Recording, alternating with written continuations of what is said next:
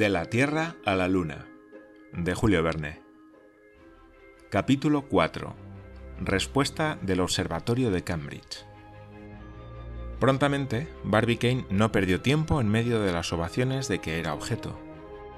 Lo primero que hizo fue reunir a sus colegas en el salón de conferencias del Gun Club, donde después de una concienzuda discusión se convino en consultar a los astrónomos sobre la parte astronómica de la empresa. Conocida la respuesta, se debían discutir los medios mecánicos, no descuidando ni el detalle más insignificante para asegurar el buen éxito de tan gran experimento. Se redactó, pues, y se dirigió al Observatorio de Cambridge, en Massachusetts, una nota muy precisa que contenía preguntas especiales. La ciudad de Cambridge, donde se fundó la primera universidad de los Estados Unidos, es justamente célebre por su observatorio astronómico.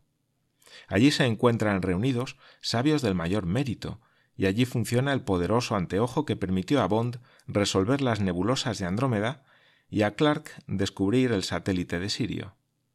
Aquel célebre establecimiento tenía por consiguiente adquiridos muchos títulos honrosos que justificaban la consulta del Gun Club.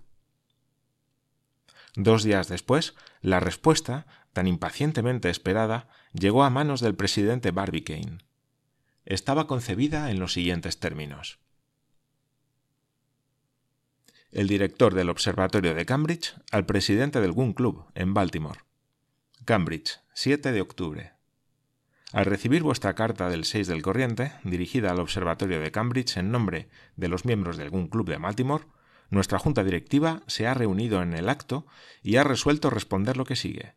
Las preguntas que se le dirigen son: primera, ¿Es posible enviar un proyectil a la Luna?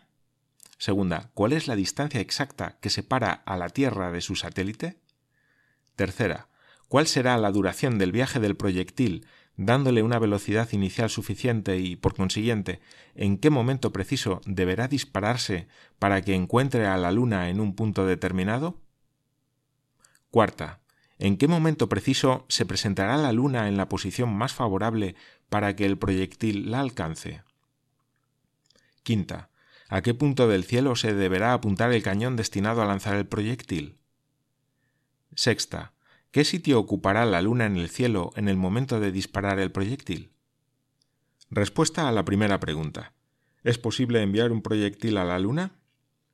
Sí, es posible enviar un proyectil a la luna, si se llega a dar a este proyectil una velocidad inicial de 12.000 yardas por segundo.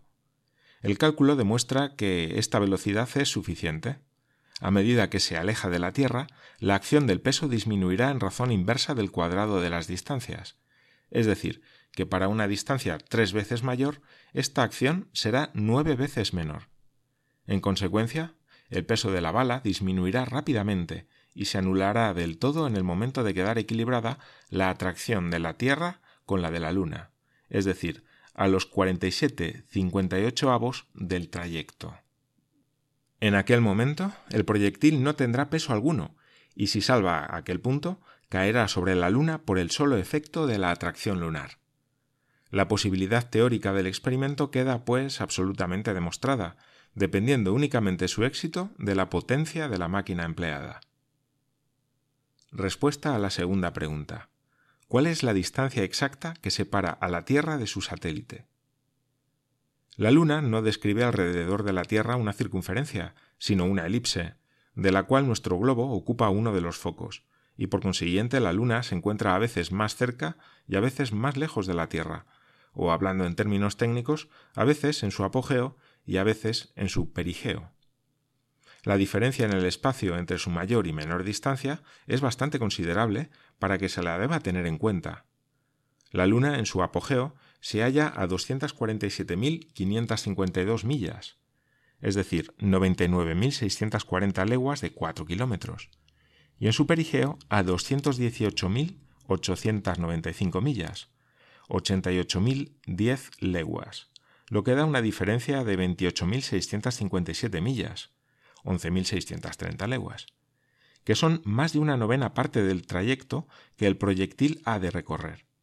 La distancia perigea de la Luna es, pues, la que debe servir de base a los cálculos. Respuesta a la tercera pregunta. ¿Cuál será la duración del viaje del proyectil dándole una velocidad inicial suficiente y, por consiguiente, en qué momento preciso deberá dispararse para que encuentre a la Luna en un punto determinado? Si la bala conservase indefinidamente la velocidad inicial de 12.000 yardas por segundo que le hubiesen dado al partir, no tardaría más que unas nueve horas en llegar a su destino.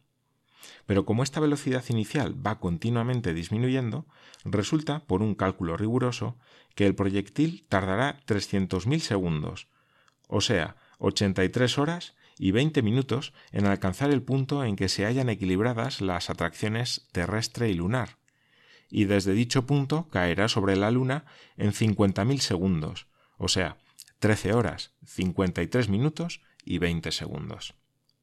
Convendrá, pues, dispararlo 97 horas, 13 minutos y 20 segundos antes de la llegada de la Luna al punto a que se haya dirigido el disparo. Respuesta a la cuarta pregunta. ¿En qué momento preciso se presentará la Luna en la posición más favorable para que el proyectil la alcance? Después de lo que se ha dicho, es evidente que debe escogerse la época en que se halle la Luna en su perigeo, y al mismo tiempo el momento en que pase por el cenit, lo que disminuirá el trayecto en una distancia igual al radio terrestre, o sea, 3.919 millas, de suerte que el trayecto definitivo será de 214.966 millas, 86.410 leguas. Pero si bien la Luna pasa todos los meses por su perigeo, no siempre en aquel momento se encuentra en su cenit. No se presenta en estas dos condiciones, sino a muy largos intervalos. Será, pues, preciso aguardar la coincidencia del paso al perigeo y al cenit. Por una feliz circunstancia, el 4 de diciembre del año próximo, la Luna ofrecerá estas dos condiciones. A las 12 de la noche se hallará en su perigeo, es decir, a la menor distancia de la Tierra, y al mismo tiempo pasará por el cenit. Respuesta a la quinta pregunta. ¿A qué punto del cielo se deberá apuntar el cañón destinado a lanzar el proyectil? Admitidas las precedentes observaciones, el cañón deberá apuntarse al cenit del lugar en que se haga el experimento, de suerte que el tiro sea perpendicular al plano del horizonte y así el proyectil se librará más pronto de los efectos de la atracción terrestre. Pero para que la Luna suba al cenit de un sitio, es preciso que la latitud de este sitio no sea más alta que la declinación del astro, o en otros términos, que el sitio no se halle comprendido entre 0 grados y 28 grados de latitud norte o sur. En cualquier otro punto, el tiro tendría que ser necesariamente oblicuo, lo que contraría el buen resultado del experimento. Respuesta a la sexta pregunta. ¿Qué sitio ocupará la Luna en el cielo en el momento de disparar el proyectil? En el acto de lanzar la bala al espacio, la Luna, que avanza diariamente 13 grados, 10 minutos y 35 segundos, deberá encontrarse alejada del punto cenital cuatro veces esta distancia, o sea, 52 grados, 42 minutos y 20 segundos. Espacio que corresponde al camino que ella hará mientras dure el avance del proyectil. Pero como es preciso tener también en cuenta el desvío que hará sufrir a la bala el movimiento de rotación de la Tierra, y como la bala no llegará a la Luna sino después de haber sufrido una desviación igual a 16 radios terrestres, los cuales, contados con la órbita de la Luna, son unos 11 grados, estos se deben añadir a los que expresan el retraso de la Luna ya mencionado, o sea, 64 grados.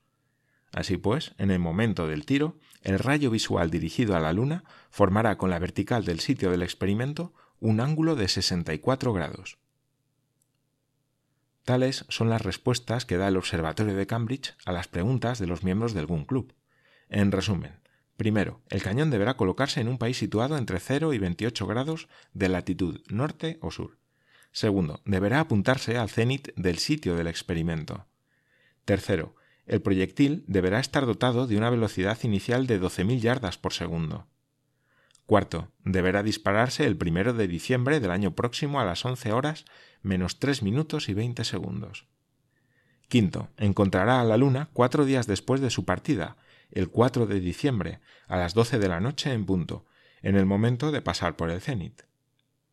Los miembros de algún club deben, por tanto, emprender sin pérdida de tiempo los trabajos que requiere su empresa y hallarse prontos a obrar en el momento determinado, pues si dejan pasar el 4 de diciembre, no hallarán la Luna en las mismas condiciones de perigeo y de cenit hasta que hayan transcurrido 18 años y 11 días. La Junta Directiva del Observatorio de Cambridge se pone enteramente a disposición del Gun Club para las cuestiones de astronomía teórica y agrega por la presente sus felicitaciones a las de la América entera. Por la Junta, J. M. Belfast, director del Observatorio de Cambridge.